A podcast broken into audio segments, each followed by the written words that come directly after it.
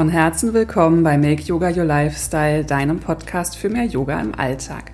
Ich bin Lea Lemang und ich möchte dich inspirieren, Yoga nicht nur als Hobby, sondern als Lebensweg zu wählen. Statt das Glück im Außen zu suchen, können wir es durch Yoga in unserem Inneren finden. Wie das geht, erfährst du in diesem Podcast. Heute ist die wunderbare Anjuli Rudolph zu Gast. Anjuli ist in Indien aufgewachsen und ist Tochter einer Yogalehrerin und eines Soldaten. Obwohl Yoga ihr quasi in die Wiege gelegt wurde, hat sie sich erst nach einem Schicksalsschlag ganz für Yoga geöffnet.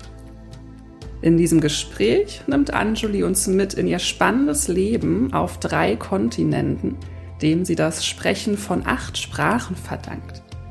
Heute ist Anjuli vierfache Mutter und wie viele ihrer Verwandten ebenfalls Yogalehrerin. Sie ist Inhaberin eines Yoga-Studios in Bonn, bildet Yogalehrer und Yogalehrerinnen aus, bietet Retreats an der Nordsee und in Indien an, ist Hypnose-Coach, Lebensberaterin und noch viel mehr. Wir sprechen über Yoga Nidra, Reiki, die Unterschiede zwischen Yoga in Indien und Yoga im Westen – und ich habe mir die Chance nicht nehmen lassen, sie nach dem in der Yoga-Szene viel diskutierten Thema der kulturellen Aneignung zu fragen. Ganz viel Freude bei dem Gespräch. Hallo, liebe Anjuli, ich freue mich so riesig, dass du heute mein Gast bist. Denn ich wollte dich schon als Podcast-Gast haben. Da hatte ich noch gar keinen Podcast. Ich habe dich bei Yoga als Beruf im Podcast-Interview gehört und war ganz fasziniert von deiner Geschichte und freue mich jetzt ganz doll persönlich mit dir zu sprechen. Schön, dass du da bist. Danke, Lea. Das ist mir auch eine große Freude. Und äh, ich bin jemand, der davon fest ausgeht, dass äh, solche äh, Begegnungen immer vorher bestimmt sind. Und äh, es ist einfach mal eine alte Freundschaft, die wieder zum Leben kommt. Und Ach. freue mich in dem Sinne, meine alte Freundin wieder zu sehen. Ach, wie wunderschön gesagt. Das freut mich auch sehr. Da wird mir direkt ganz warm ums Herz. Ähm, ich frage meine Interviewgäste immer, wann sie zum Yoga gekommen sind, wie sie den ersten Berührungspunkt mit Yoga hatten. Mhm. Und ich glaube, bei niemandem war es so früh wie bei dir, weil man kann ja tatsächlich sagen, dass du das Yoga mit der Muttermilch aufgesogen hast, oder? Ja, man kann ja sagen, aber man kann auch nein sagen. Das, die Sache ist so, dass äh, ich bin in einer indischen Brahman-Familie geboren geboren und aufgewachsen. Äh, und meine Mutter ist eine bekannte Yogalehrerin in Indien. Und insofern, ja, hatte ich die Begegnung mit Yoga sehr früh. Äh, allerdings, ich wollte es nicht wahrhaben. Ich habe mich sehr, sehr lange dagegen gewehrt im Vergleich zu meinen Geschwistern, die relativ früh ähm, damit angefangen haben. Und ich habe immer gesagt, nee, also ich spiele lieber Tennis oder ich spiele lieber Volleyball oder sowas und habe dann immer das vor mich hingeschoben, weil äh, das wissenschaftliche Aspekt von Yoga war mir damals nicht so klar und irgendwie dachte ich ja, es wäre alles Hokuspokus, ne? Und äh, aber das Leben hat so seine eigenen Wege, ne? Und äh, irgendwann mal hat das Leben mir klar gesagt, äh, dass es nicht anders geht und ich muss einfach mal anfangen. Und äh, als ich dann angefangen habe, war äh, dann so alles, was ich seit äh, meiner Kindheit mit meiner Mutter gesehen und erlebt hatte, ist wieder sozusagen das Wissen ist hochgekommen. Es war irgendwo unter dem Sand da und äh, ich habe es einfach bewusst keinen Zugang dazu gehabt. Und als ich mich dann äh, dazu entschieden habe, dann war der Sand auch relativ schnell weg. Und so war das bei mir dann. Ich würde auch total gerne noch darauf zu sprechen kommen, was diesen Wandel hervorgerufen hat. Aber vorher bin ich auch, ich bin ja so neugierig und ich habe ja auch so eine große Leidenschaft für das Land Indien.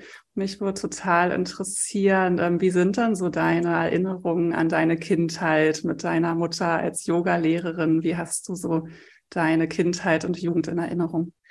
Ähm, ja, das ist, äh, ich habe ein sehr vielfältiges Leben gehabt. Ich bin äh, zu der Zeit, als ich geboren wurde, war meine Mutter 20 Jahre alt und ich bin das jüngste, äh, das älteste Kind äh, in meiner Familie und äh, die erste Tochter heißt immer, sie soll immer sehr äh, verantwortungsbewusst sein und halt so äh, das Familien, die Familienehre weitertragen und so weiter. Ne? Und so wurde ich dann auch erzogen. Äh, mein Vater war ein äh, Soldat und wir waren durch seine Arbeit dann sehr viel in den ruralen Teilen von Indien, also relativ früh in Himalaya und in der indischen Wüste und so. Und so, so meine ersten Erinnerungen sind, wo mein Bruder und ich auf einem Hof spielen und eine Schlange äh, geht da zwischen unsere Beine oder so.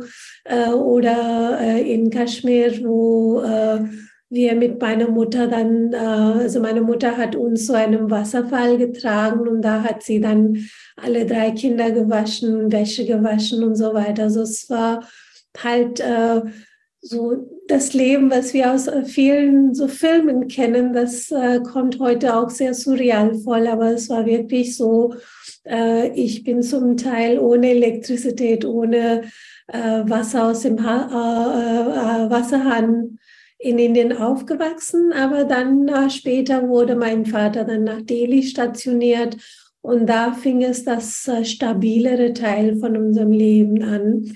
Und ähm, ja, es war halt am Anfang, äh, haben beide meine Eltern relativ hart gearbeitet und damals war meine Mutter auch nicht als Yogalehrerin tätig, sondern sie hat äh, als eine Kassenfrau gearbeitet.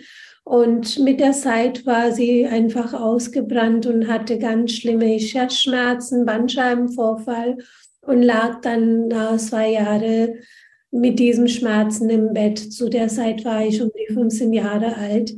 Und ähm, die, meine Mutter konnte erstens nicht arbeiten. Das heißt, die finanzielle Situation der Familie wurde sehr schwierig. Und äh, dadurch, dass sie auch für sich zu Hause wenig machen konnte, musste ich als die älteste Tochter dann sehr viel in dem äh, Haushalt mitmachen. Und äh, also es hat dann dazu geführt, dass durch diesen Rückenschmerzen kam meine Mutter dann zum Yoga. Und ähm, da hat sie dann auch, sie hatte viele andere Möglichkeiten probiert, um sich heil zu bekommen, aber das war das Einzige, was ihr geholfen hat.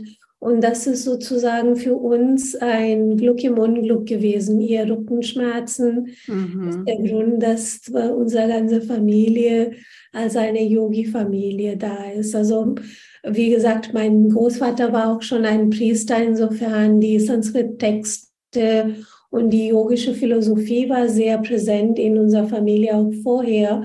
Aber das aktive Yoga machen, das fing dann ähm, zum Glück oder Unglück durch diesen Rückenschmerzen in der Familie an. Und ja, als meine Mutter dann festgestellt hat, dass ihr Rückenschmerzen nach den letzten drei Tagen komplett weg war, seitdem, das ist jetzt über 30, 40 Jahre her, hat sie keinen einzigen Tag äh, das ausfallen lassen.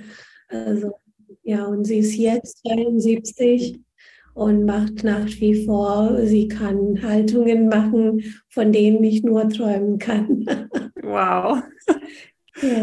Und ich finde es so spannend, dass deine Eltern ja dann wirklich so sehr unterschiedliche Ausrichtung ja. haben. Ne? Ja. Ähm, hat dann dein Vater auch noch vom Yoga profitieren können? Hat deine Mutter es auch ihm weitergeben können? Also ähm, wenn wir von Yoga reden, dann redet man ja auch, äh, äh, ja jetzt in der westlichen Welt, wenn man von Yoga redet, dann meint man Hatha Yoga. Aber es gibt ja auch Bhakti Yoga, es gibt auch Karma Yoga. Und mein Vater war mehr so der Karma-Yogi-Typ. Also der hat äh, den anderen Menschen immer sehr geholfen. Der war ein barmherziger Mensch. Der war immer mit Rat und Tat für die Leute da. Und ich denke, also er war, äh, er musste durch seine Arbeit natürlich auch für sich sehr viel machen. Äh, und war auch in dem Krieg 71 äh, stark beteiligt und so weiter. Aber das Physische brauchte er durch Yoga nicht. Er hat wirklich das Seelische äh, sehr stark ausgelebt und das äh, relativ auch unbewusst, weil Indien äh, ist so, wenn wir da aufwachsen, dann macht man sehr viele Sachen relativ unbewusst, als würde man das auch überhaupt mit Yoga verbinden, aber das fängt damit an, dass man morgens, wenn man aufwacht, dass man dann so die Hände zusammenreibt, sich auf die Hände guckt, sich bedankt für das Licht und den neuen Tag und dann geht ganz bewusst mit dem rechten Bein aus dem Bett raus. Also da sind so ein paar Praxen, die mir jetzt bewusst werden, dass sie ja, das gehört ja alles zum Yoga. Äh, da war es äh, bei uns nicht. Also damals haben wir das alle so unbewusst gemacht und das hat mein Vater auch gemacht. Also mein Vater war mehr der Karma-Yogi. Ich verstehe, das zeigt ja auch schon ein bisschen auch schön auf, diesen Unterschied zwischen dem Yoga, wie es in Indien von sehr, sehr vielen gelebt wird und dem Verständnis von Yoga, das man hier so hat. Ich rede auch immer mal wieder in meinem Podcast darüber, aber natürlich aus meiner westlichen Brille, weil ich ja nun mal hier aufgewachsen bin. Ähm, wie erlebst du denn diesen Unterschied zwischen dem Yoga in Indien und hier bei uns? Ähm, ich muss sagen, dass ich seit 1999 äh, in Indien auch immer nur als Besucherin da bin. Ich bin seit äh, ja so lange schon aus Indien weg. Äh, und ich habe leider die Entwicklung in Indien nicht miterlebt, aber ähm, es ist schon, das, dass die Leute in Indien dosieren Yoga durch ihren Tag. Und das ist auch, was ich normalerweise versuche, in meinen Kursen den Menschen mitzugeben, dass sie in dieser eine Stunde, wo sie bei mir auf der Matte stehen, lernen, wie sie einen yogischen Alltag leben und nicht einmal die Woche irgendwo auf der Matte stehen. Das ist kein Yoga, das ist nur, man lernt das, äh, die Techniken auf der Matte, aber man sollte das überall in dem Leben einfügen. Und äh, das machen die Inder in vielen Hinsichten, vor allem äh, was mit Dankbarkeit angeht. Ne? Also man macht zum Beispiel, wenn du abends äh, äh, Licht anmachen würdest, dann werden die meisten Inder sagen, Gott sei Dank. Also es ist einfach ein Reflex. Oder dass man sieht, dass jemand äh, in irgendeiner Form hungrig ist oder Hilfe braucht, dann würde man das machen. Es sind sehr viele äh, kleine Traditionen in unserer Familie. Zum Beispiel, wenn meine Mutter heute kochen würde, dann das erste Fladenbrot, was sie ähm, dann machen würde, ist automatisch für die Kuh, die dann um die Ecke kommt und äh, das zum Essen bekommt. Dann äh, würde man morgens den Ameisen ein bisschen Mehl irgendwo darlegen, damit sie die Ameisen das leben können. Das ist ähm, diese Aussage von den äh, Vedas ist Vasudev Kutumbakam. Das heißt, dass die Welt eine große Familie ist. Das wird ausgelebt. So äh, sind die Leute das Boot für den Hund, das Boot für, äh, für die Kuh und so weiter. Das gehört alles dazu, dass man dann einfach für die Fische ein bisschen so äh, Teigbällchen mitnimmt und so weiter. Das sind so Sachen, die Teil unseres Alltags sind. Hier bin ich auch sicher, dass es in vielen Formen da präsent ist. Aber die Inder machen, äh, würde ich sagen, die machen faulen Yoga. Die bewegen sich vielleicht nicht so viel, aber man achtet ein bisschen mehr auf die Atmung und man äh, macht mehr Bhakti-Yoga, ist sehr präsent, dass man mehr betet und jeder hat so ein Altar. Bei mir äh, ist hier auch so im äh, Haus so ein Altar hier, kannst du vielleicht in der Ecke sehen. Und äh, dass man jeder so morgens, wenn du aufstehst, würdest du dein äh, Lämpchen, Öllämpchen anzünden und äh, so die fünf Elemente, die Sonnengröße, dass wir dann mit den fünf Elementen bewusster umgehen, dass wir die Sonne begrüßen, dass wir die Erde wirklich mal jedes Mal, wo du morgens aufstehst, du würdest wirklich die Erde begrüßen, die Hand auf die Erde tun, dann auf dem Stirn tun, dich bedanken und dann den Fuß aus, dem Bett rausnehmen. Also insofern äh, würde ich sagen, diese Achtsamkeits-Yoga wird viel mehr bei uns praktiziert. Jetzt mit den jungen Menschen kommt auch das Bewusstsein, dass sie dann äh, öfters zu einem Fitnessstudio oder ein Yoga-Studio gehen und das machen. Ähm, aber das ist zweitrangig bei uns. Und hier wird das Yoga ganz oft einfach mal als Asana verstanden. Wenn du auf einem Bein stehst, dann machst du Yoga. Ähm, dass man halt die Verbindung zwischen Yoga oder ähm, äh, die Seele nicht versteht. Ich hatte irgendwann mal vor ein paar Jahren in meinem Yogakurs eine Dame, die kam zu mir und sie sagte, Anjuli, weißt du was, ähm, ich finde, da, dass du schön singst und so, aber das ist nicht meins. Also ich würde nach dem äh, Yoga dann äh, vor der Entspannung nach Hause gehen, sei mir bitte nicht böse. Und da musste ich dann ihr erklären, dass, äh, dass es genau diese Endentspannung ist, sozusagen das Ziel, was du haben möchtest. Und da ist so viel Wertvolles drin. Und du hast durch die Bewegung, durch die äh, Atmung die Energie aufgebaut und dann lässt du das alles verschwinden, weil du das durch den Shavasana nicht in die richtige Richtung lenkst.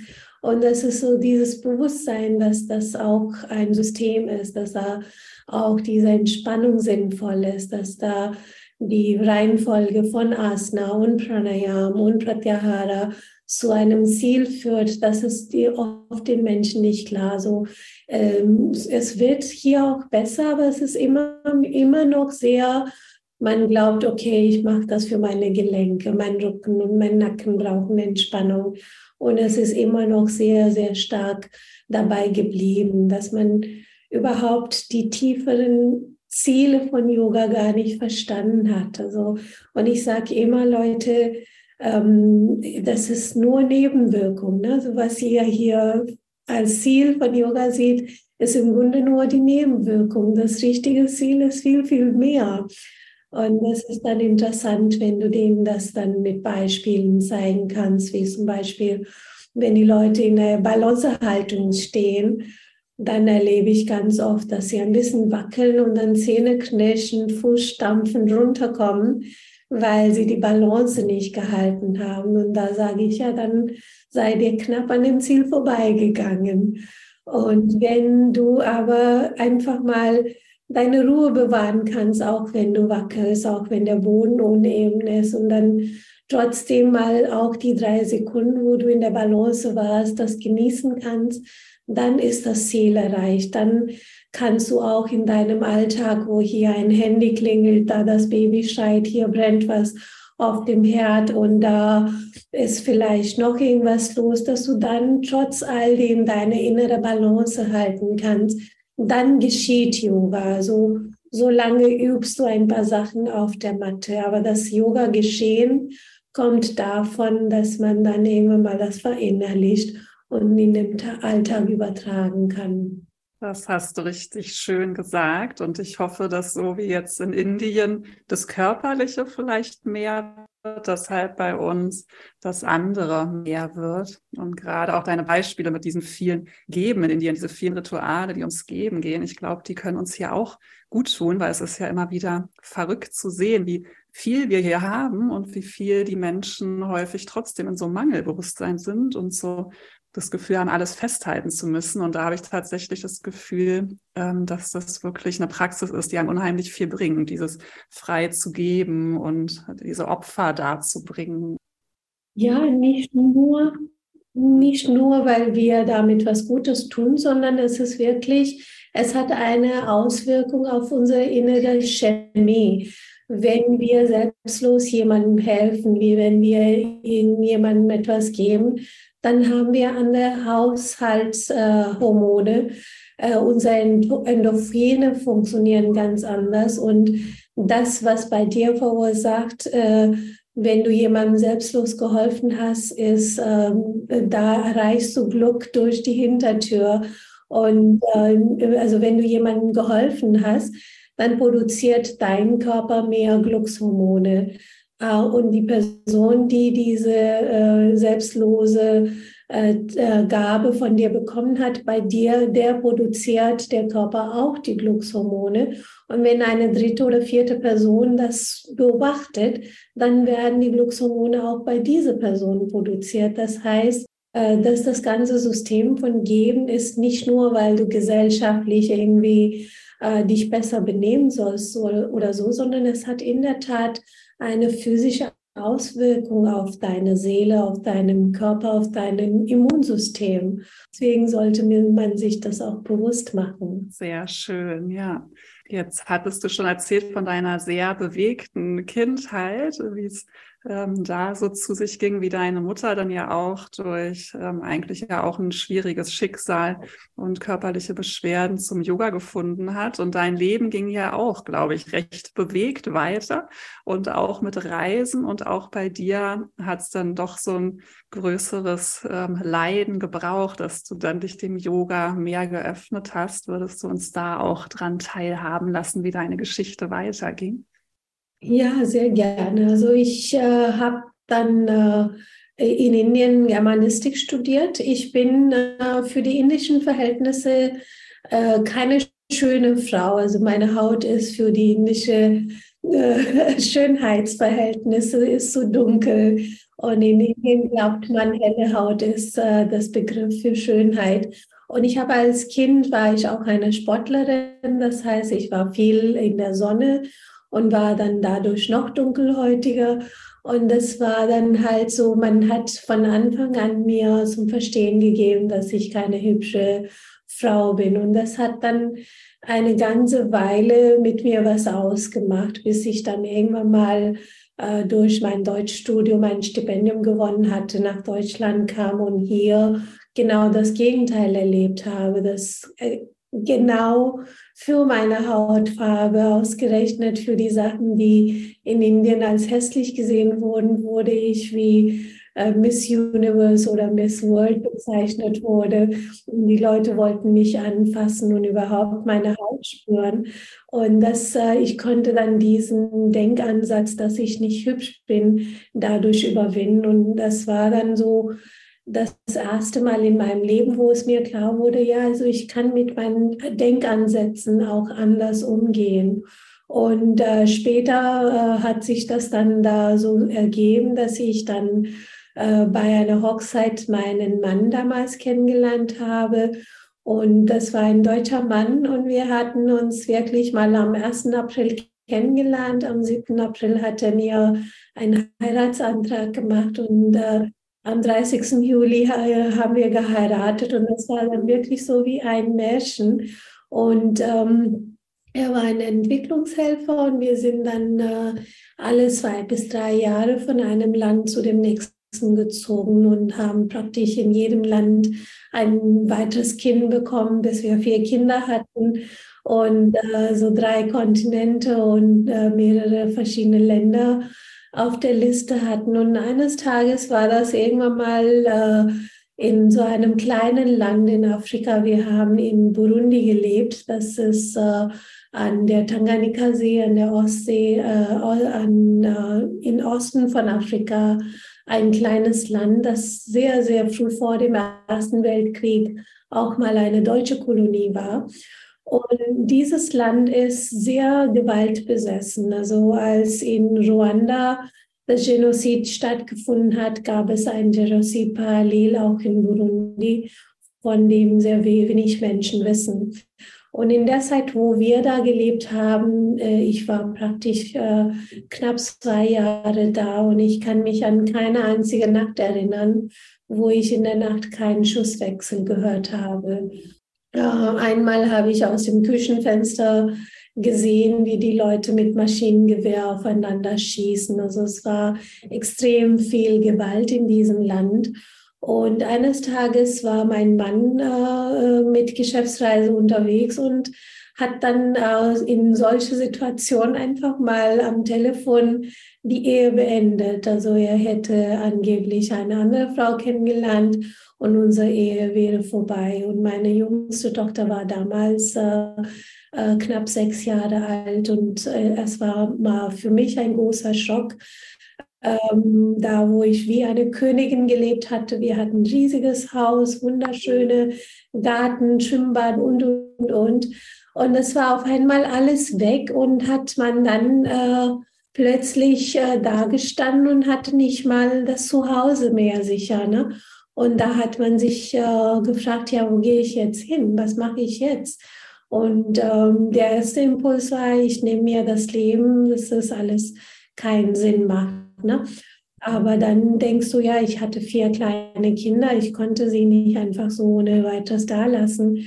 Und dann habe ich praktisch so die nächsten acht Monate mit ziemlich starke Selbstzweifel, Depression und alle möglichen Emotionen zu tun gehabt. Und in dieser Zeit habe ich festgestellt, dass äh, durch das Tennisspielen konnte ich ein bisschen von meinem Wut verarbeiten oder durch das Schwimmen könnte ich vielleicht noch ein anderes Gefühl verarbeiten. Aber es war so ein Cocktail von Gefühlen. Ich war angstbesessen, ich war bitter, ich war verzweifelt, ich war äh, enttäuscht. Da war, das war so ein Cocktail und ich konnte gar nicht an diese Gefühle rankommen, geschweige das Verarbeiten von den Gefühlen. Und da wurde es mir klar, dass ich, äh, das Einzige, was mir tatsächlich hilft, ist Yoga. Und wenn ich mich mit meiner Atmung nicht verbinde, dann kann ich eben an, an diese Sachen nicht rankommen. Und da habe ich dann angefangen in den acht Monaten, wo ich dann nach der Trennung immer noch mit meinem Ex-Mann in dem gleichen Haushalt war, äh, angefangen zu meditieren und nach innen zu schauen. Und das hat mir dann erstmal sehr viel äh, Halt gegeben, zumindest eben genug Kraft gegeben, dass ich dann acht Monate später mit meinen Kindern nach äh, Deutschland kam. Aber ich hatte immer noch keinen Job, kein Geld, wusste nicht, wo das weitergeht. Und äh, du musst dir vorstellen, eine Inderin ruft aus Afrika an und sagt, ja, ich komme mit meinen vier Kindern nach Deutschland und suche eine Wohnung. und habe aber keinen Job und kein Geld. Warum hast du dich für Deutschland entschieden damals? Ja, weil äh, wir haben, meine Kinder und ich, wir hatten alle deutsche Staatsbürgerschaft. Mein Ex-Mann war ja ein Deutscher und ähm, äh, wenn ich mit meinen Kindern nach Indien gegangen wäre, dann hätten die Kinder einerseits äh, den Zugang zu der deutschen Familie komplett verloren und ihre deutsche Wurzeln sozusagen komplett verloren. Und ähm, das nächste wäre dann halt natürlich die, wir hatten nach dem deutschen Recht geheiratet und deswegen für die ganze bürokratischen Scheidungsthemen und so weiter wäre es wichtig gewesen, dass ich hier bin. Und äh, auch inzwischen waren meine Geschwister auch einen großen Teil in Deutschland. Und äh, es hat einfach mal zu diesem Zeitpunkt mehr Sinn gemacht, nach Deutschland zu kommen. Ja, und dann kam ich nach Deutschland und äh, die ersten paar Monate war ich immer noch äh, sehr mit mir selbst beschäftigt. Äh, ich habe, also ich bin im Juli 2012 nach Deutschland gekommen und ab November habe ich dann angefangen, meine Yogalehrerausbildung zu machen und habe dann äh, das nächste halbe Jahr die Ausbildung gemacht und ähm, war aber in den Jahren, wo ich äh, vorher in den verschiedenen Ländern gelebt hatte, war das immer so, dass jedes Mal, wo meine Mutter oder eine meiner Geschwister mich besuchen kamen, hatte ich bereits für sie immer Yogakurse organisiert, Yoga-Workshops organisiert und dann das ganze Setup vorbereitet. Also insofern ich war jetzt nicht aktiv als Yogini unterwegs, aber ich hatte immer um die Ecke sehr viel Impulse bekommen. Und als ich dann angefangen habe zu studieren, äh, dann kam das ganze Wissen, was ja ohnehin in der Familie, in der Atmosphäre war, äh, dann auch nach oben. Und mein Vorteil ist auch, dass ich halt äh, in der Schule ein bisschen Sanskrit gelernt habe und die Schrift kann ich gut lesen und äh, die Sprache und die äh, yogische Begriffe, die sind mir sehr gängig und insofern äh, konnte ich dann relativ schnell einen großen Sprung machen und durch meine Meditation wurde mir sehr viel offenbart, äh, wie ich dann vorankomme.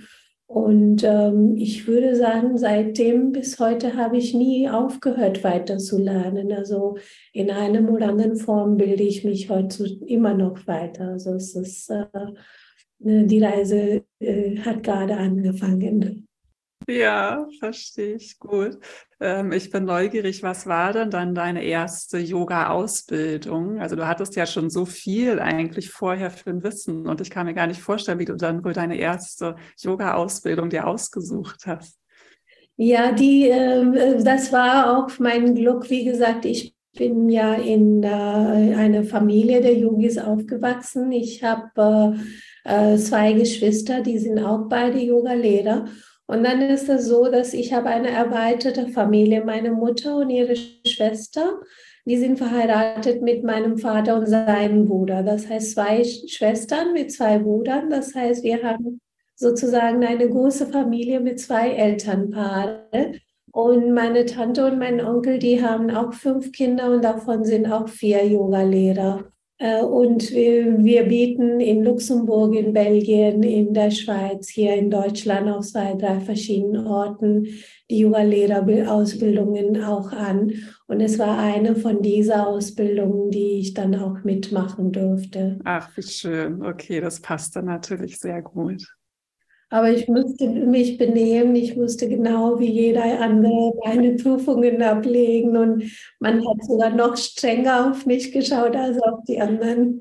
Ja, und dann habe ich auch sehr viele äh, Jahre lang auch diese Ausbildungen als Assistentin weiterhin begleitet. Also ich habe bestimmt so vier, fünf Ausbildungen als Assistentin weitergemacht bevor ich überhaupt mal auf die Idee kam zu glauben, dass ich als Yogalehrerin gut geeignet bin und auch selber was anbieten kann. Das ist schön, weil heutzutage wird ja von vielen recht schnell dann auch ausgebildet, wenn man gerade eigentlich selber erst vielleicht sein Zertifikat hat. Und da gehört ja schon dann ein bisschen mehr Erfahrung dazu, bevor man das dann auch an zukünftige Lehrer weitergibt. Wie ist es dann mit deinen Kindern heute? Sind die eher anti-Yoga oder machen die mit in der Familientradition? Äh, nee, also es gab eine Zeit lang, als sie klein waren, da war der Bezug sehr stark zu Yoga. Also da wollte mein Sohn aus meiner äh, Steinekiste immer so die Chakrasteine rausnehmen und hat sie unter seine Matratze verteilt, damit seine Chakren sich öffnen und er die Astralreisen machen kann. Also da äh, er konnte mit so seinen zehn Jahren so einen äh, Auftrag oder einen Vortrag über Chakras halten, wo die meisten Yogis sich gewundert hätten, was äh, wie so ein kleines Kind das weiß. Äh, zwischendurch mal in den Teenager-Zeit hatte sich das ein bisschen nachgelassen.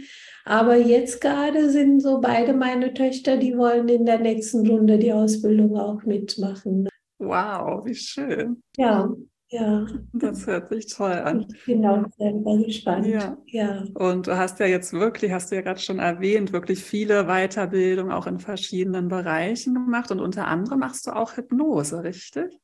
Ja, ich bin Hypnose-Coach. Ich habe auch NLP-Coaching äh, gemacht. Ich habe irgendwann mal festgestellt, dass äh, die meisten Tools, die wir in dem Coaching-Bereich da vorhanden haben, äh, sind direkt oder indirekt sehr stark mit Yoga verbunden, wenn man so die Yoga Sutras von Patanjali liest und wenn man dann versteht, wie die Kleshas auf uns auswirken, wie die verschiedenen Vrittis uns verhindern, in dem Leben glücklich zu sein und wie die Methoden, die der Patanjali verwendet, dann kann man das alles mit Yoga verbinden. Also es sind zwar Prozesse, die äh, vielleicht ein bisschen abweichen von Yoga, aber letztendlich gibt es in der Welt absolut gar nichts, was kein Yoga ist. Mhm. Und äh, da in dem Sinne habe ich ja, äh, ich hatte meine erste Ausbildung war für Coach für das Gesetz der Anziehung, was wir ja auch in Yoga als Vibhutis verstehen.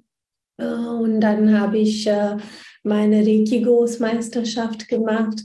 Und dann äh, habe ich die NLP-Coaching gemacht, dann habe ich die Hypnose-Coaching gemacht. Jetzt äh, ähm, vor letztes Jahr habe ich meine Ausbildung gemacht zu dem äh, Inner Child Coaching, also das innere Kind heilen und die Rückführung in andere Lebenszeiten. Also es wird, es kommt immer was dazu, weil das Lernen hat kein Ende. Wow, ja, Wahnsinn. Ähm, vielleicht kannst du mir bei was auf die Sprünge helfen, worüber ich ähm, jetzt gerade irgendwie viel nachgedacht habe oder was ich mich immer frage, aber gar nicht genau weiß, wie es ist. Ich kenne diese Dinge ja als ähm, Praktizierende sozusagen. Also ich habe schon ähm, Reiki-Behandlung bekommen, ich habe auch schon eine Rückführung gemacht, ich meditiere regelmäßig und ich frage mich immer, das fühlt sich halt jedes Mal ein bisschen anders an. Also in der Meditation erreiche ich einen anderen Bewusstseinszustand gefühlt als in Yoga Nidra oder bei Reiki oder bei einer Rückführung. Ähm, hast du da einen Input für mich? Was, was sind da die Unterschiede? Ähm, äh, okay, also Reiki ist einfach mal ähm, die Energieübertragung. Das heißt, äh, jeder von uns hat Energie. Die meisten von uns haben das noch nie so wahrgenommen und sich selbst als energetisch wahrzunehmen. Aber alleine, wenn es uns kalt ist, wir reiben schnell die Hände und legen die Hände irgendwo, weil es uns warm wird. Die Hände werden warm. Diese Wärme ist nichts anderes als Energie. Oder wenn uns kalt wird, wenn uns warm wird, dann atmen wir anders und atmen durch den Mund und kühlen uns aus. Das ist ja auch eine Form von Energie. Und äh, sehr viele Leute, wenn sie sich äh, erstmal von Energie oder Reiki hören, dann stellen sie sich irgendwie vor, dass wir uns was einbilden würden. Aber es ist im Grunde rein physische Energie, die wir auch sonst im Leben erleben. Ne? Die Hitze von der Sonne, die Hitze von dem Feuer oder die Wärme von verschiedenen äh, äh, äh, Quellen. Und das, das hat unser Körper auch. Unser Körper hat die Fähigkeit, sich warm zu halten bei Bedarf und wenn es äh, draußen warm ist, die Luft für die Nase auszukühlen, damit die, den Lungen da die richtige Temperatur von der Luft äh, angeboten wird. Insofern, wir haben ein sehr schönes äh, Energieverwaltung in unserem Körper. Wenn wir müde werden, dann ist das äh, ganz intuitiv, machen wir die Augen zu, weil wir wissen, dass das ist einfach mal eine Glühbirne, die an ist, die man gerade nicht braucht. Und wenn man den Schalter ausmacht, dann merkt man, ah, jetzt ist diese Energie, äh, äh wird gespart. Und dass, dass wir dann intuitiv sehr viele äh, Sachen in unserem Alltag verwenden, die wir als Energieverwaltung schon machen. Aber in dem Augenblick, wo die Yogis von Energie reden, dann glaubt man auf einmal, wäre das irgendwas Exotisches oder Erotisches. Das, äh, nee, erotisch ist äh, falsche Freund. Ne? Was ist das, der richtige Begriff? Esoterisches. Esoterisches, genau, ja dass man, äh, dass, dass man dann halt äh, ähm, damit in Verbindung bringt. Aber es ist wirklich so, dass wir sind eine Kolonie von ein paar Trillionen Zellen. Und jede einzelne Zelle, wenn du jetzt gerade mal einfach kurz die Augen zumachst, deine Hände komplett stilllegst, keine Bewegung in dem Körper hast, nicht mal die Mühe für die Atmung machst, dann würdest du immer noch feststellen, dass da über 6000 Funktionen in deinem Körper stattfinden. Dein Herz funktioniert, deine Atmung funktioniert, die 78 Organe deines Körpers arbeiten weiter. Was ist denn das, was das alles führt? Da ist ja irgendeine Energie im Spiel. Das ist das, ist das Bewusstsein von deinen einzelnen Zellen. Und davon hast du ein paar Trillionen Zellen. Jetzt musst du dir vorstellen, ein paar Trillionen Zellen, jeder von denen hat ein eigenes Bewusstsein. Was für eine starke Armee ist das? Was für eine Energie ist das? Und das ist Reiki oder pranische Heilung. Das ist im Grunde einfach mal sich darüber bewusst werden, dass alles, was ich brauche, ist ja bereits in mir drin. Ich muss einfach mal lernen, die Schalter zu finden und sie richtig zu bedienen. Also man hat mir zwar das Gerät schon gegeben, IKEA hat den Schrank geliefert Und jetzt muss ich meine, mein Handbuch finden, das Gebrauchsanweisung finden. Und die meisten dieser Kurse geben dir eben die Gebrauchsanweisungen für sowas.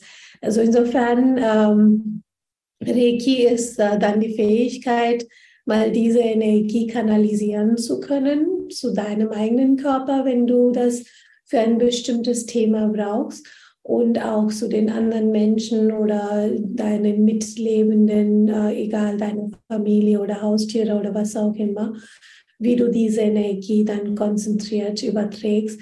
Aber das ist auch dann im Grunde von der Perspektive von dem Gesetz der Anziehung zu sehen, einfach fokussiert deine Absicht in eine Richtung bringen. Meistens können wir diese Energie nicht verwenden, wir verwenden, weil wir in unserem Kopf so verstreut sind, dass wir sehr schnell von einem Gedanken zu dem nächsten springen. Wenn wir aber diese Gedankenzug auf eine Schiene lassen können für eine gewisse Zeit, dann geht der Zug auch zu dem richtigen Ziel.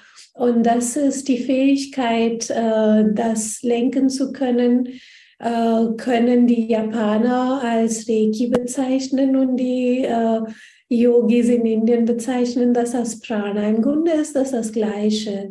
Nur die Fähigkeit, die Tools, äh, die du dann verwendest, das zu benutzen, sind unterschiedlich. Also das ist äh, das zum Thema Reiki. Was wolltest du noch wissen? Am liebsten alles. Wir könnten jetzt wahrscheinlich eine Stunde schon darüber reden, aber vielleicht noch kurz ähm, zu Hypnose und Yoga Nidra. Ja. So, Yoga Nidra ist äh, im Grunde, weil wie ich das schon von den Zellen und so weiter gesprochen habe, im Grunde das gleiche Prozess. Yoga Nidra ist gezielt äh, das Verständnis, dass wenn wir aktiv sind, wenn wir aktiv irgendwas machen, egal ob du einfach mal sagst, okay, tief einatmen und langsam ausatmen, dann hast du deinem Gehirn einen Befehl gegeben. Dein Gehirn muss auf einem bestimmten Frequenz laufen, damit dieser Befehl gefolgt wird. Und wenn du auf dieser Frequenz bist, dann bist du auf deine Beta-Frequenzen und da sind deine Gehirnwellen sehr schnell. Wenn es dir gelingt, deine Gehirnwellen niedriger zu fahren, dein Gehirn ist gerade mal zwei Prozent das Gesamtgewicht von deinem Körper. Aber es kostet dir unheimlich viel mehr Energie im Vergleich zu über 20 Prozent deiner gesamte Energie geht für solche kleine Gedanken einfach raus. Ne? Und wenn du diese Gehirnwellen runterfahren kannst, dass du dem Körper keine Befehle gibst, dass du nicht mal für die Atmung dem Gehirn die Befehle gibst, bis das Gehirn so gelangweilt ist, dass diese Wellen runterkommen, da würdest du dann feststellen, dass du so viel mehr Energie zur Verfügung hast, die du für deine Heilung benutzen kannst, die du dann benutzen kannst, um dir die Wünsche in Erfüllung gehen zu lassen oder für deine Beziehung, was auch immer das so dein Ziel ist. So deswegen Yoga Nidra ist ein Prozess, wo wir äh, progressiv den Körper entspannen, aber in so einer Art und Weise, dass das Gehirn so gelangweilt ist, dass diese Gehirnwellen niedriger werden müssen und du kommst automatisch in deine Alpha-Stufe.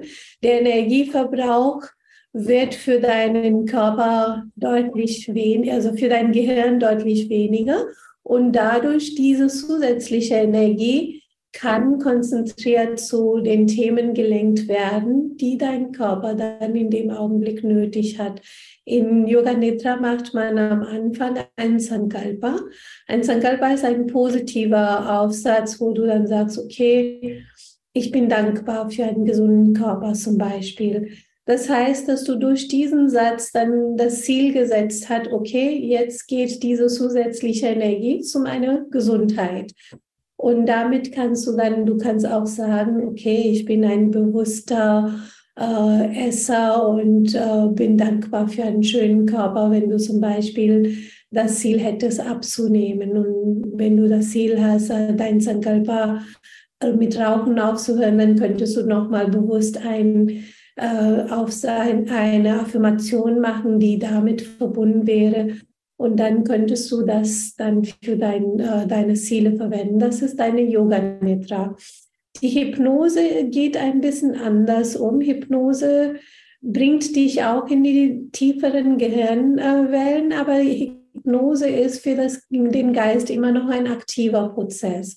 Also du gehst zwar in einem Trance, aber da ist es dann, wir bringen dich zu einem Zeitpunkt, wo vielleicht ein Traumata entstanden ist und wir lösen das dann auf diese Ebene. Also das ist dann in dem Sinne ein bisschen anders als Yoga Nidra. Die haben auch zwei verschiedene Ziele. Mit Hypnose möchtest du entweder so Altlasten loswerden oder irgendwelche Ängste loswerden und so weiter. Also deswegen, das Ziel von Hypnose ist mehr so, ähm, würde ich sagen, ja, mm, Nacharbeiten von irgendwas. Und äh, Yoga Nidra kann auch prophylaktisch sein und aber auch nachwirkend sein. Sehr schön erklärt. Vielen Dank für deine Ausführung. Mir hat mal eine Yogalehrerin gesagt, dass aus ihrer Sicht Hypnose nicht mit Yoga zusammenpassen würde, weil da jemand anderes in deinem Bewusstsein etwas macht. Aber das siehst du ja anscheinend ganz anders. Ne? Würde ich nicht sagen. Also in beiden Fällen ist jemand, äh, du kannst, also Yoga Nidra kannst du auch mit dir selbst machen. Da brauchst du nicht jetzt, dass ich dich anleite. Hypnose kann man auch, man kann auch Selbsthypnosen machen. Und auch wenn ich jetzt äh, mit deinem Bewusstsein was mache, du musst wissen, dass dein Bewusstsein immer die obere Hand hat. Dein Bewusstsein weiß, dich zu schützen. Deswegen wenn ich jetzt in einer Hypnose dir sagen würde, okay, gib mir deine PIN-Nummer für die Bank, dann würde es nicht funktionieren. Das geht Hast einfach. du schon ausprobiert? Nee, brauche ich nicht, aber äh, das würde einfach nicht funktionieren, weil von der Natur her unser Unterbewusstsein ist dafür programmiert, dass es uns schützt. Und in dem Augenblick, wo das Unterbewusstsein feststellt, ja, das ist kein Schutz für mich, wird das gar nicht mehr in dieser Trance bleiben können. Deswegen die Zügel sind nicht in den anderen Händen.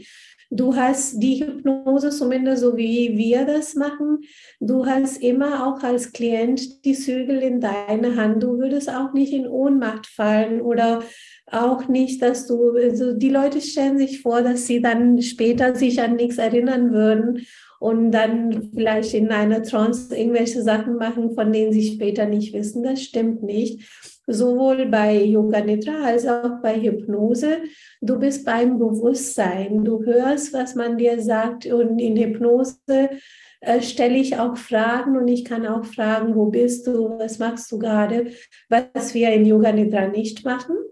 Und da würdest du auch mit mir reden. Ich kann dich dann sagen, okay, jetzt, wenn ich die Finger switche, dann erzählst du mir, was gerade passiert ist. Wo bist du? Wie fühlst du dich? Da kann ich von dir die Impulse nehmen. Und wenn ich dann will, dass du wieder in die tiefe Trance gehst, dann kann ich noch mal eine zweite Aktion dazu nehmen. Insofern, äh, ich arbeite mit dir und nicht gegen dich oder überhaupt das gegen dem Bewusstsein. Deswegen äh, bleiben die Zügel immer in deinen Händen. Und das ist äh, deswegen sollte man auch keine Angst haben, Hypnose zu haben. Also es gibt, ich habe noch nie eine Hypnose erlebt, wo ich äh, nichts mehr wusste, wo ich bin oder was mit mir passiert. Also das äh, ist Gott sei Dank, ist mir noch nicht begegnet. Okay, das wird sicherlich vielen die Skepsis davor nehmen. Ich kriege jetzt richtig Lust, mal eine Hypnosesitzung bei dir zu machen. Und ich kriege richtig Lust, bei dir bei einer Ausbildung mitzumachen. Ich werde dich auch noch nach der Ausbildung fragen, die er ja auch bald wieder anbietet. Aber ich wollte dich vorher auch noch mal zu einem Thema fragen, das ja gerade in der Yoga-Community äh, ziemlich groß ist die kulturelle Aneignung wird sehr viel diskutiert. Und ich finde jetzt, wo ich dich, die ja in beiden Kulturen zu Hause ist, da habe, würde ich total gerne mal hören, wie du denn zu diesem Thema stehst. Ähm, ja, da habe ich auch in der letzten Zeit öfter so solche Themen gehabt. Ähm, erstens muss man verstehen, dass die meisten Inder, 99 Prozent oder auch die Hindus, die sind sehr tolerant und sind erstmal sehr dankbar und freuen sich, wenn man sich mit unserer Kultur auseinandersetzt und mal jemanden mit Namaste begrüßt. Ne? Das ist auch der menschlichen Natur, egal ob du jetzt eine Deutsche bist oder äh, französische Sprache spricht oder eine andere Sprache. Du bist immer glücklich, wenn man dich mit da in deiner Sprache ansprechen würde, auch wenn die Person die Sprache vielleicht nicht so gut beherrscht oder nicht richtig aussprechen kann. Ähm, grundsätzlich freuen die Menschen sich, wenn wir in ihrer Sprache sie begegnen. Und so ist das auch in Indien und mit der kulturellen äh, Situation. Die äh, ganz oft habe ich jetzt letztens eine Diskussion gehört, dass man am Ende von der Yogastunde nicht Namaste sagen sollte, weil das ja eigentlich eine Begrüßung ist. Äh, nein, das stimmt nicht, weil Namaste kann man sagen, am Anfang einer Begegnung und am Ende von einer Begegnung, weil Namaste ist einfach mal, ich begrüße dich. Ja, oder wenn ich das am Ende von einem Gespräch sage, dann heißt das, ich wünsche dir was Gutes. Also es ist, Sanskrit-Sprache ist sehr vielfältig. Da kann ein Wort tausend Bedeutungen haben. Deswegen, Namaste ist nicht begrenzt zu einer Begegnung. Namaste kann man genauso zum Abschied sagen ähm, man sagt, ja, ich beuge mich. Ne? Namaste ist, ich beuge mich zu deiner Person, zu deiner Weisheit. Und das kann ich so jederzeit machen. Und wenn du das auch ähm, mich jetzt als Inderin irgendwo begegnen würdest und sagen wir mal, ich sehe dich am Abend und sag aus Versehen Guten Morgen, würdest du dann sauer sein? Würdest du dich ärgern? sondern würde sagen, okay, immerhin eine Inderin hat sich bemüht, meine Sprache zu lernen, obwohl sie guten Morgen und guten Abend durcheinander gebracht hat, aber es ist nicht schlimm. Und selbst wenn das Namaste nicht die Bedeutung hätte, werden die meisten Menschen sich freuen, dass du dir die Mühe gibst, mit unserer Kultur dich auseinanderzusetzen. Die wenigen Sachen, wo ich persönlich dann denke, was ich äh, ähm, die Leute aufmerksam machen möchte, ist halt so Yogamatten, wo ein Ohm-Zeichen auf der Matte ist und du stehst drauf. Oder die Leute lassen sich auf dem Fuß ein äh, Swastik oder so ein ähnliches Zeichen, Zeichen tätowieren. Das ist halt schade. Also ich würde das auch nicht persönlich nehmen, aber da würde ich das an den Leuten sagen, okay, also eine Fußkette muss nicht ein Ohm haben, äh, die Socken müssen nicht äh, auf irgendwelche und das äh, bestimmt auch für andere Kulturen, ne? nicht nur für Yoga, dass diese Zeichen sollen nicht einfach auf die Füße sein, ne? ob das jetzt aus dem Koran ist oder aus dem Sanskrit. Das ist bei uns ist in Indien auch so, wenn ich zum Beispiel aus Versehen auf einem gedruckten Blatt Papier meine Füße drauf habe, dann entschuldige ich mich von der Sprache, von dem, von dem Wissen in diesem Blatt. Insofern würde ich jetzt äh, keine Socken nehmen, die gedruckt sind und wo es dann eine Schrift draufsteht. Das sind so Sachen, wo man ein bisschen aufpassen kann, wenn du mal ein T-Shirt hast oder Sachen anziehst, wo es etwas steht auf einer Sprache, die du nicht verstehst, dann kannst du ein bisschen mehr dich informieren, was da drauf ist und ob das dafür geeignet ist, dass man das als ein BH trägt oder als äh, Fußschmuck trägt oder so. Aber grundsätzlich äh, würde ich sagen, dass er sehr viel von dieser Diskussion finde ich sehr überflüssig und das kann man auch bleiben lassen. Also es ist nicht tragisch, wenn du dich mit Namaste verabschiedest. Vielen Dank für deine Einschätzung und deine Meinung. Es freut mich sehr zu hören und das passt auch sehr zu dem, wie es auch in Indien von verschiedenen Lehrern eigentlich gehört und beigebracht bekommen hat, weil ich da auch mal das Gefühl hatte, dass die eigentlich sehr großzügig sind mit ihrer Kultur und sich, wie du auch gesagt hast, darüber freuen, wenn es äh, weitergetragen wird. Was ich auch dazu sagen möchte, ist auch, dass die, die Sanskrit-Sprache und diese, die Lauten, die wir in den Mantras haben, in den Wörtern wie Namaste oder äh, Om Namah Shivaya oder Om haben, die haben eine Wissenschaft in sich. Also wie die Sprache aufgebaut ist, Es geht wirklich von dem Hals bis zu deinen Lippen auf verschiedenen Ebenen. Und jedes Mal, wo du zum Beispiel das Wort Namaste sagst, hat eine Verbindung in deinem Gehirn. Da werden Neuroverbindungen gebildet in deinem Gehirn, die für bestimmte Sachen geeignet sind. Deswegen, wenn man Namaste sagt, das, das ist nicht irgendwie ein Wort, das ist das Wort wirklich, was in deinem Gehirn die Verbindungen dafür bringt, dass es Wohlstand sein soll, dass es Frieden sein soll. Und deswegen die Originalsprache ist auch desto wichtiger, dass man die beibehält, weil äh, auf der Lautebene ist die Sprache, tut was mit deinen Neuroverbindungen. Wenn wir sagen Shanti, dann das Wort Shanti hat die Gehirnteile so verbunden, dass du mit dem Frieden verbunden wirst.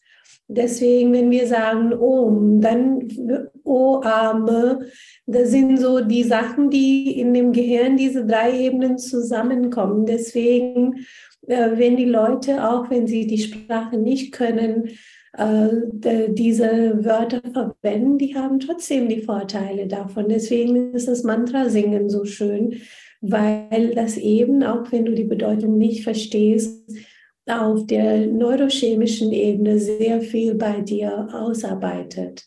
Ja, danke schön, dass du das auch nochmal äh, betonst, weil die, ich bin so fasziniert von der Sprache Sanskrit, auch wenn ich natürlich nur wenige Worte bisher kann. Aber ähm, je mehr man da irgendwie äh, mitkriegt, finde ich das so faszinierend, dass es halt keine Sprache ist, wo man einfach nur ein Wort übersetzt, sondern dass sie eben mhm. eine Wirkung auf uns hat.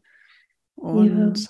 ich war jetzt nämlich auch so irritiert teilweise in dieser Diskussion um die kulturelle Aneignung, dass es dann heißt, sozusagen, wir könnten die Asanas nehmen, aber die Sprache sollen wir nicht nehmen, wo ich denke, hm, ähm, wo, wo ist dann der Anfang, wo ist das Ende? Und dann war ich teilweise auch ganz verunsichert und habe mich selbst hinterfragt. Und ich ähm, bin aber eigentlich nämlich auch bemüht, halt möglichst das dann ganzheitlich zu begreifen und weiterzugehen. Ja. ja, das einfach mal der gesunde Verstand ist, glaube ich, äh, was man verwenden kann aber man muss das auch nicht so einem großen Teufel im Raum machen. Ja, schön. Ähm, ich dachte mir schon, dass wir lange reden werden. ähm, weil ich könnte dich noch so viel fragen, Anjuli. Ich bin ganz begeistert von deiner Lebensgeschichte und von deinem Wissen. Und du teilst ja zum Glück auch großzügig deine Erfahrung, dein Wissen mit vielen verschiedenen Angeboten. Magst du mal uns berichten, wenn jetzt Zuhörer da sind, die gerne von dir lernen möchten? Was haben sie so für Möglichkeiten? Äh, oh, viele Möglichkeiten. Ich, äh, man kann im Grunde alle meine Kurse online mitmachen. Also man kann äh, sich eine Einzelkarte oder drei oder Fünferkarte oder eine Zehnerkarte kaufen, egal wo du in der Welt bist und kannst dich dann über einen Zoom-Link zu meinen Kursen einschalten. Äh, ich biete regelmäßig auch äh, äh, Workshops an und ich habe Retreats zweimal im Jahr an der Nordsee, wo wir eine Woche in so einem Biopension uns treffen und ähm, diese Reise ist dann absolut mit tolles vegetarisches Essen verbunden und äh, schöne Atmosphäre da berichten die Leute oft äh, von tollen Ergebnissen, die sie dann innerhalb der Woche erreichen. Was wir aktuell machen, sind jetzt eher Januar geht unsere nächste Runde Yoga-Lehrerausbildung los. Das ist dann eine äh, Grundausbildung von 200 Stunden. Wir haben das so gestaltet, dass es berufsbegleitend ist. Das heißt, du investierst im Grunde zehn Wochenenden von deiner Zeit und kannst dann innerhalb halbes Jahres als Yogalehrerin da draußen sein. Und wenn ich sage als Yogalehrerin, dann meine ich, dass du wirklich da nach diesen zehn Wochenenden da stehen kannst, den Leuten korrigieren kannst, die anatomische Vorteile und Nachteile von den Haltungen weißt und das von äh, dem ersten Wochenende an schon bist du in der Lage, die da zu stehen mit Selbstwertgefühl und deine Teilnehmer zu Asanas zu führen. Und äh, diese Ausbildung ist zwar so, wir müssen halt irgendwie äh, so das äh, Marktnorm folgen, aber im Grunde ist das auch für jeden Einzelnen, der nicht, auch nicht unbedingt als Yogalehrer arbeiten möchte. Das ist ein vollständiges Coaching-Programm. Sagen wir mal, ich war damals ja selber durch diese Trennung sehr durcheinander. Du hast eine Beziehungskrise oder du hast eine Finanzkrise oder du bist gerade mit deiner Gesundheit beschäftigt oder irgendeine andere Lebensherausforderung dich gerade äh, so zu aus deiner Ruhe bringt, dann nutze die Gelegenheit, diese zehn Wochen als äh, ein Coaching-Programm zu sehen. Du, du kannst dich nachher entscheiden, ob du als Yoga-Lehrerin arbeiten möchtest oder nicht. Aber die zehn Wochenenden geben dir, was ich am Anfang gesagt habe, das Handbuch zu deinem Leben, das ist die Gebrauchsanweisung. Und wenn du einmal diese sechs Monate mitgemacht hast, die zehn Wochenenden, dann würdest du feststellen, dass du in alle deine Lebenssituationen in der Lage bist, äh, mit deinem ähm, äh, ähm, in, äh, in allen Hinsichten dein Leben besser im Griff zu haben. Das andere, was äh, wir anbieten, das ist eine Reise äh, zusammen mit meinem Bruder und ich. Wir mein Bruder ist ja auch ein Yoga-Lehrer und äh, die Reise geht im März dann für zwei Wochen nach Indien in Himalayas. Und da werden wir auch intensiv täglich Yoga machen, aber viel auch uns die das Land angucken, die Umgebung angucken und auch mal so die kulturelle Sachen kennenlernen und das dann erster Hand erfahren. Da gibt es meistens auch bei uns zu Hause dann so eine kleine Puja-Zeremonie, dass man dann sieht, wie eine indische Familie lebt. Wir versuchen die Reise so authentisch zu machen wie möglich und den Teilnehmern dann einen Einblick in äh, dem normalen indischen Leben zu ermöglichen. Und äh, dann äh, das Dritte, was wir machen, ist jetzt ab äh, dem 21. Dezember, das ist die Sonnenwende. Da werde ich 21 Tage lang online eine Meditation anbieten. Die ist absolut äh, auf Spendenbasis. Du musst nichts bezahlen, du darfst gerne spenden.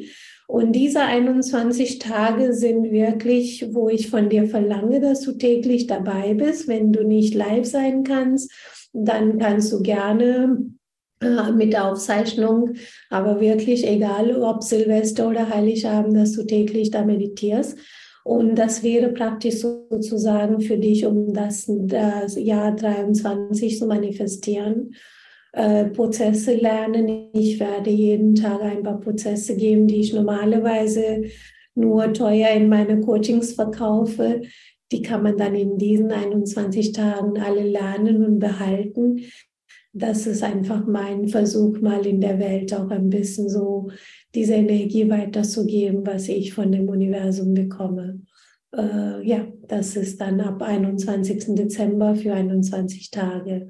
Wow, wie wunderschön. Ich werde natürlich alles verlinken, sodass die Zuhörer und Zuhörerinnen das alles finden können. Und ich kann mir gut vorstellen, dass sich da jemand angesprochen fühlt, auch von der Indienreise. Das finde ich so schön, weil ich weiß, es gibt so viele, die sich dafür interessieren, nach Indien zu reisen, aber dass da durchaus manchmal auch Ängste sind. Und da seid ihr natürlich die perfekten Gastgeber, du und dein Bruder. Und das ähm, ja, stelle ich mir ganz, ganz wunderschön vor. Wir haben auch für die Leute, die schon Yoga-Lehrer sind, auch ein paar Weiterbildungen.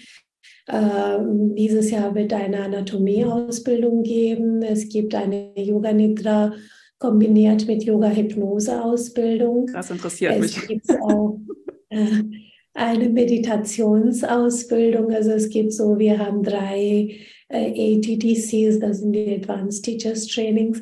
Aber erstmal fangen wir mit 200 Stunden an, das kann ich euch sehr ans Herz legen. Das ist auch so mein Baby.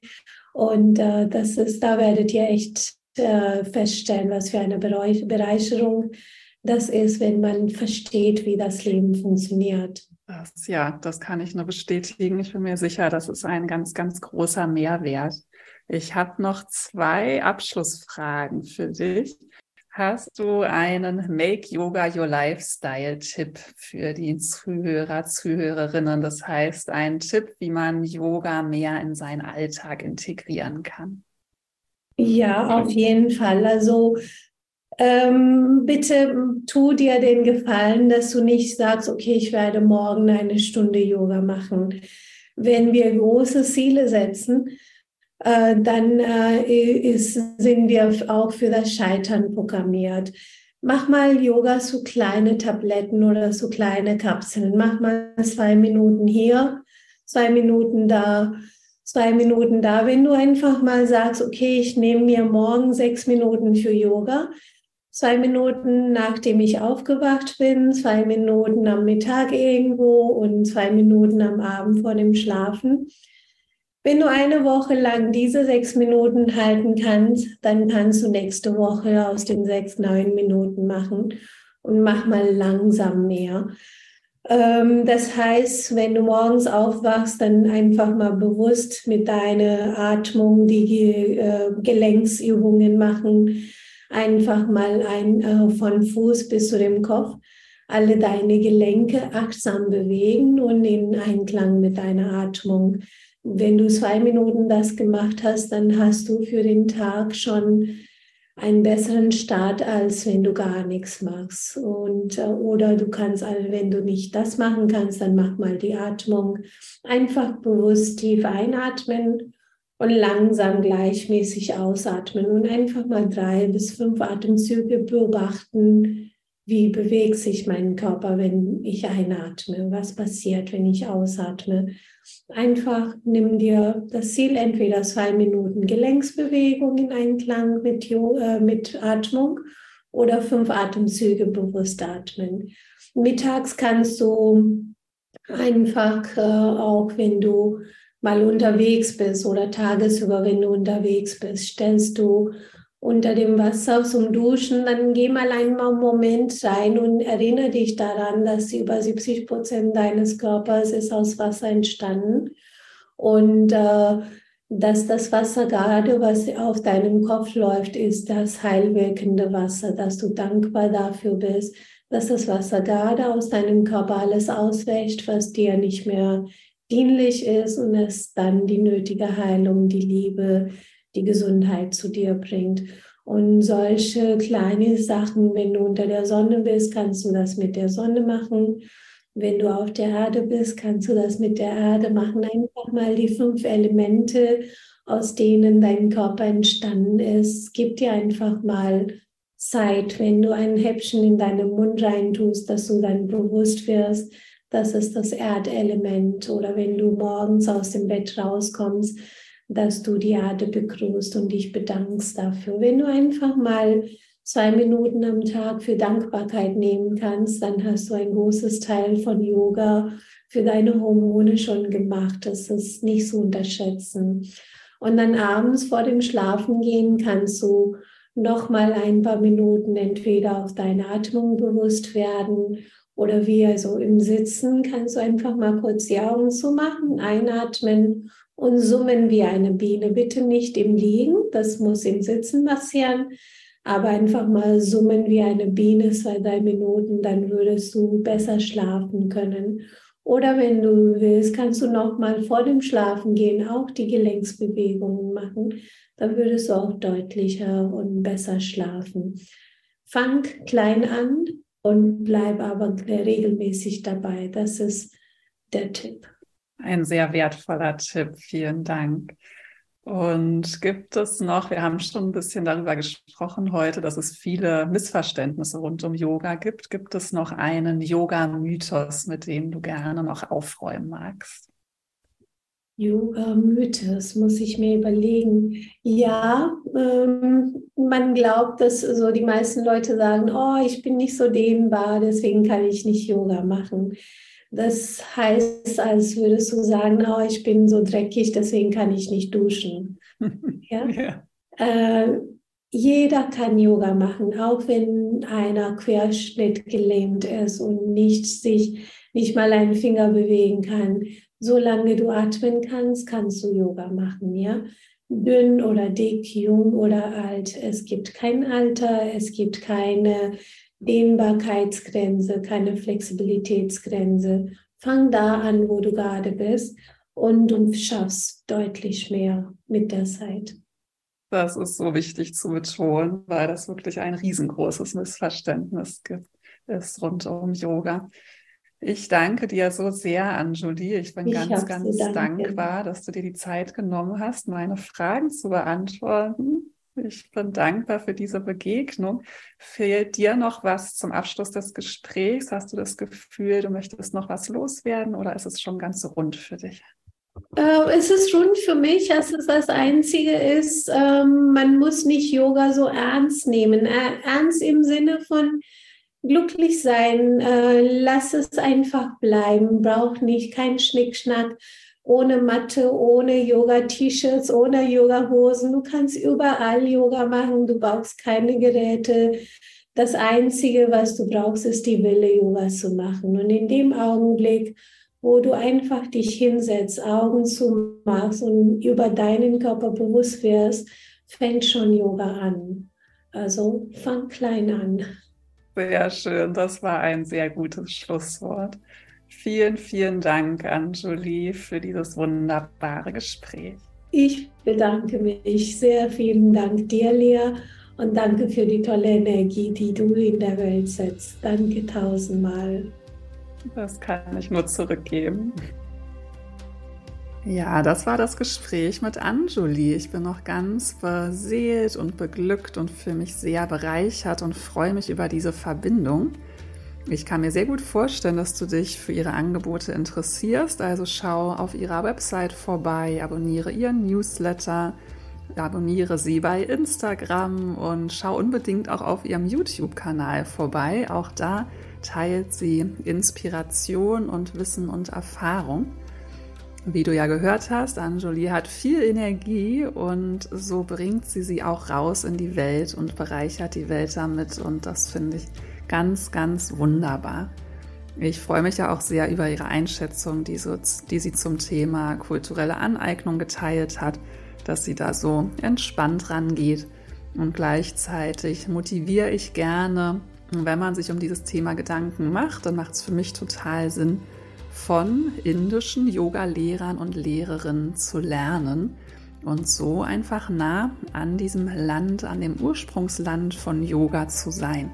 Und ich weiß, dass nicht jeder unbedingt Englisch sprechen kann oder sich einfach wohler fühlt in seiner Muttersprache.